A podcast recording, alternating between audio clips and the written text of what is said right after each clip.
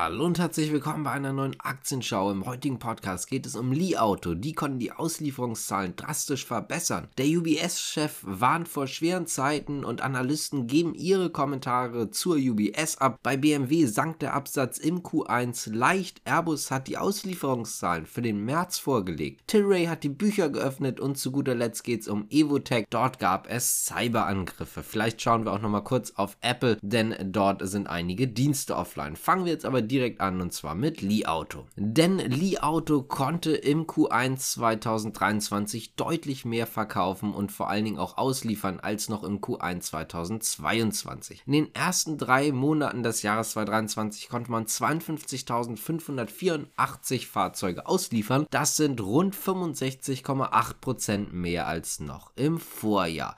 Vor allen Dingen war der März extrem stark. Hier konnte man sogar 20.823 Fahrzeuge Fahrzeuge ausliefern. Das ist im Jahresvergleich eine Steigerung von 88,7%. Bis zum Stichtag, also bis zum 1. April, konnte man 309.918 Fahrzeuge unter die Leute bringen. Dann kommen wir jetzt auch mal zur UBS. Der Konzernchef hat gesagt, wie bei jedem Zusammenschluss dieser Größenordnung wird es bedeutende Vorteile geben. Allerdings ist es auch so, es wird auch zu Veränderungen und schwerwiegenden Entscheidungen kommen. Experten rechnen rechnen jetzt damit, dass es auf jeden Fall auch Entlassungen geben wird. Insgesamt hat man durch den Zusammenschluss rund 120.000 Mitarbeiter beziehungsweise sogar etwas mehr und es gibt einfach schlichtweg bedeutende Überlappung von tausenden Stellen. Die kosten einfach Geld und da wird man sicherlich abbauen wollen. Übrigens, JP Morgan hat das Kursziel von der UBS angehoben und zwar von 23 auf 27 Franken.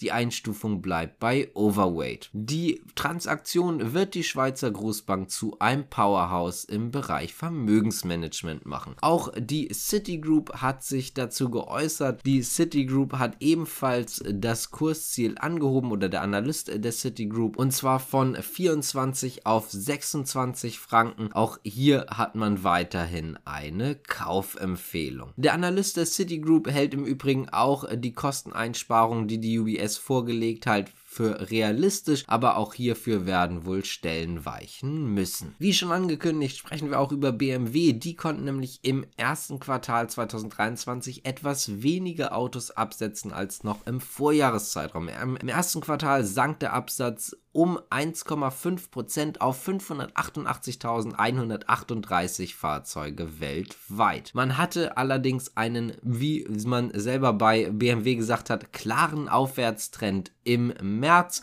Genauso also wie auch bei Li Auto war der März um einiges stärker als noch der Februar und auch der Januar. In Europa sank der Absatz der Marken BMW und Mini im ersten Quartal um 1,9% auf 215.917 Fahrzeuge. In China gingen die Verkäufe sogar um 6,6% auf 194.773 Fahrzeuge zurück. In den USA dagegen konnte man dann überzeugen. Dort kletterte der Absatz relativ deutlich um 11,4% auf 89.750 Fahrzeuge. Übrigens bei den BEVs, also den vollelektrischen Fahrzeugen gab es ein gutes Wachstum und zwar um 83,2% auf insgesamt 64.647 Fahrzeuge, sowohl von der Marke BMW als auch der Marke Mini. Damit konnte alleine BMW den Absatz mit den vollelektrischen Fahrzeugen mehr als verdoppeln. Es gibt im Übrigen noch ein weiteres Unternehmen, wo die Auslieferungszahlen besser waren im März als im Januar und Februar und damit kommen wir jetzt auch zu Airbus, denn Airbus konnte im März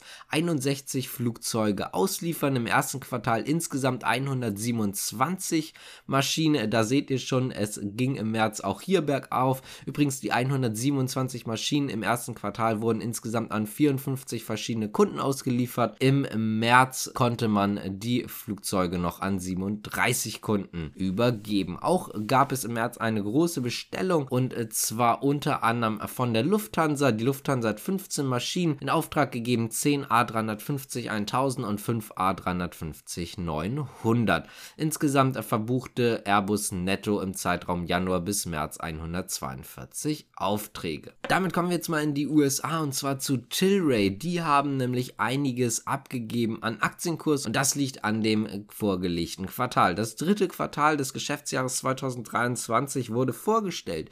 Es gab einen Verlust von 1,9 US-Dollar je Aktie. Im Vorjahreszeitraum hatte man dort noch einen Gewinn von 0,09 US-Dollar je Aktie stehen. Die Analysten hatten zwar mit einem Verlust gerechnet, aber nur von 0,053 US-Dollar. Das heißt also, der Verlust ist um einiges größer, als man erwartet hatte. Und auch beim Umsatz sah das Ganze nicht gut aus. 145,6 Millionen US-Dollar konnte man umsetzen. Im Vorjahreszeitraum lagen die Umsätze noch bei 152 Millionen US-Dollar. Also auch der Umsatz ist zurückgegangen. Analysten hatten auch hier mit mehr gerechnet und zwar mit 150 Millionen US-Dollar. Des Weiteren geht es heute ja noch um Evotech. Die sind in den Osterfeiertagen Opfer eines Cyberangriffs geworden es seien aktuell nicht mehr alle Systeme mit dem Netz verbunden, trotzdem laufen alle Geschäftsstellen an allen Standorten weiter. Externe IT und auch eigene Experten untersuchen aktuell den Umfang und die potenziellen Auswirkungen des Vorfalls. Es gibt jetzt noch keine ganz großen Informationen, man hat alle relevanten Behörden über den Vorfall informiert. Einige ausgewählte Systeme sollen erstmal offline bleiben. Man wurde angegriffen, das hat man wohl auch zumindest laut eigenen Angaben relativ schnell gemerkt. Daraufhin hat man die Systeme oder einige Systeme sicherheitshalber runtergefahren und vom Internet getrennt, um einfach schlichtweg Datenschutzverletzungen und Datenbeschädigung zu verhindern. Dann hat man auch die Behörden eingeschaltet und jetzt möchte man gerne Lösungen finden, damit man weiterhin auch für alle Partner mit dem kompletten Serviceangebot verfügbar sein wird. Als letztes springen wir doch noch mal ganz kurz zu Apple. Ich habe es schon angekündigt, es gibt auch hier gerade Probleme Einige Dienste sind aktuell nicht erreichbar. Zum Beispiel gab es jetzt auch gestern Totalausfall unter anderem von Apple Music, Apple Music Radio, iTunes Match und noch ein paar anderen Diensten. Man ist dabei wohl das Ganze zu beheben. Allerdings hat man sich noch nicht wirklich dazu geäußert. Es gab also auch noch keine Beantwortung. Einige Anfragen, was denn jetzt genau los ist. Wenn euch das Ganze gefallen hat, dann könnt ihr gerne abonnieren, liken, kommentieren, die Glocke drücken und so weiter und so fort. Würden uns auf jeden Fall freuen und damit sage ich danke fürs Zuschauen und natürlich auch zuhören. Bis zum nächsten Mal. Ciao.